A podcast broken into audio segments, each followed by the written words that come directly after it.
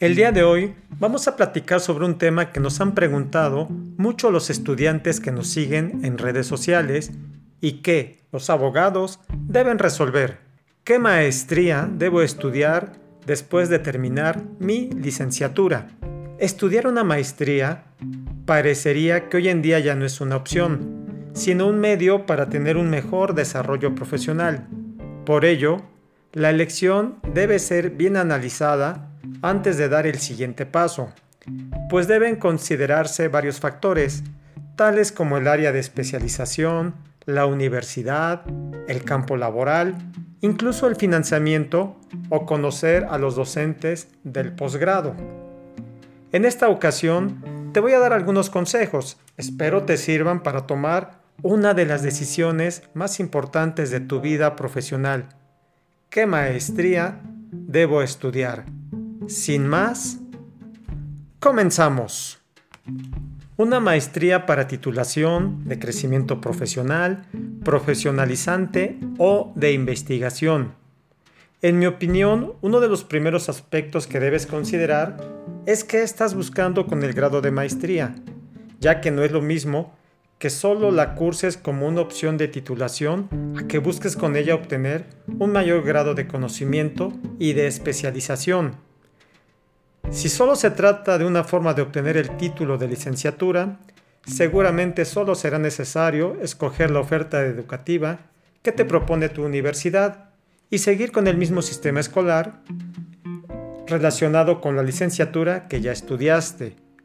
Ahora que si estás buscando obtener nuevos conocimientos y habilidades que te hagan crecer profesionalmente, entonces tendrás que buscar en toda la oferta educativa que proponen las distintas universidades y preguntarte, después de terminar mis estudios de maestría, ¿qué nuevas habilidades y conocimientos habré adquirido y desarrollado? ¿Qué impacto tendrán estas nuevas habilidades y conocimientos en el campo profesional? En este sentido, debes estudiar una maestría que no sea algo que ya sabes hacer, tienen que ser estudios que te aporten valor, que te sirvan para especializarte en algo que estás haciendo o que sea un conocimiento completamente nuevo. Incluso si no es de la misma área de estudio, mejor. Una tercera posibilidad es en aquellos casos de las personas que a lo largo de los años con el ejercicio de su trabajo o profesión han desarrollado amplios conocimientos y habilidades que los han vuelto unos verdaderos especialistas, pero no tienen el papelito que los avale.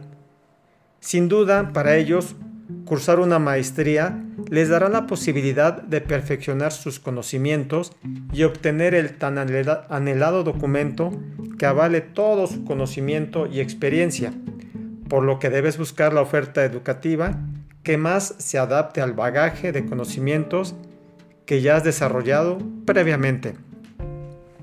Pero también debemos considerar aquellos casos en los que se busca desarrollar una investigación que no finalice solo con el grado de maestría.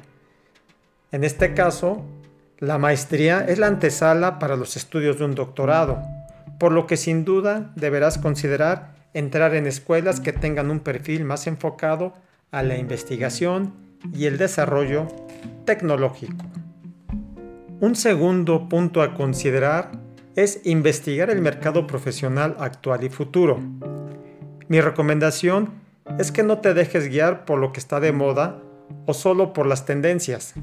Analiza si los conocimientos y habilidades que adquirirás con los estudios de maestría son los que demanda el mercado laboral presente y futuro. Te invito a que hagas los siguientes ejercicios antes de tomar la decisión sobre el área de estudio que elegirás. Consulta en los buscadores de empleo cuáles son los perfiles profesionales que están buscando las empresas, cuáles son las tendencias del campo laboral a futuro. Ve hacia dónde van los nuevos sectores, por ejemplo, el aeroespacial, que está creciendo mucho, el de comercio electrónico, así como los temas de ecología, sustentabilidad y responsabilidad social, que se están volviendo cada vez más preponderantes. Un tercer punto, tiene que gustarte. Escoger una maestría es muy parecido a aquel momento en el que hiciste la elección de tu carrera universitaria, ya que tu desarrollo profesional futuro será precisamente en el área de conocimiento que hayas escogido. Por ello considera que si no te gusta lo que vas a estudiar, difícilmente lo desarrollarás plenamente y los conocimientos no los vas a aprovechar plenamente. Pero no solo basta que te guste, ya que si no tienes las habilidades para ciertos conocimientos, seguramente te vas a frustrar. Piensa que si las matemáticas o el cálculo no es lo tuyo y optas por una maestría en finanzas, quizás te sean esto muy pesado y frustrante las materias. El plan de estudios debe ser acorde con lo que te gusta, lo que puedes hacer o aprender, porque a lo mejor no tienes ciertas habilidades, pero las puedes aprender o desarrollar. Un cuarto aspecto a considerar es la inversión de tiempo y dinero. Los estudios de maestría son más una inversión tanto de dinero como de tiempo, por lo que debes considerar que durante al menos uno o dos años, dependiendo el plan de estudio, tendrás que invertir una buena cantidad de recursos económicos en colegiaturas, libros, materiales, prácticas y algo que es aún más importante, tu tiempo. Por ello piensa, ¿qué esperas obtener a cambio de esos grandes valores que estás entregando? Un papelito que diga maestría en, que haga lucir más interesante tu hoja de vida profesional o un valor agregado a tu vida profesional. Un quinto aspecto a considerar, las formas de titulación. Antes de enrolarte en alguna escuela, pregunta cuáles son las formas y costos de titulación para obtener el grado.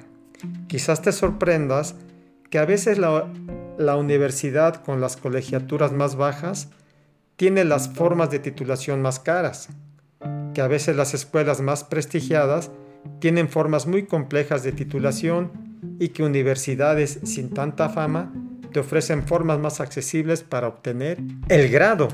También debes de considerar si van a ser clases presenciales, en línea o híbridas.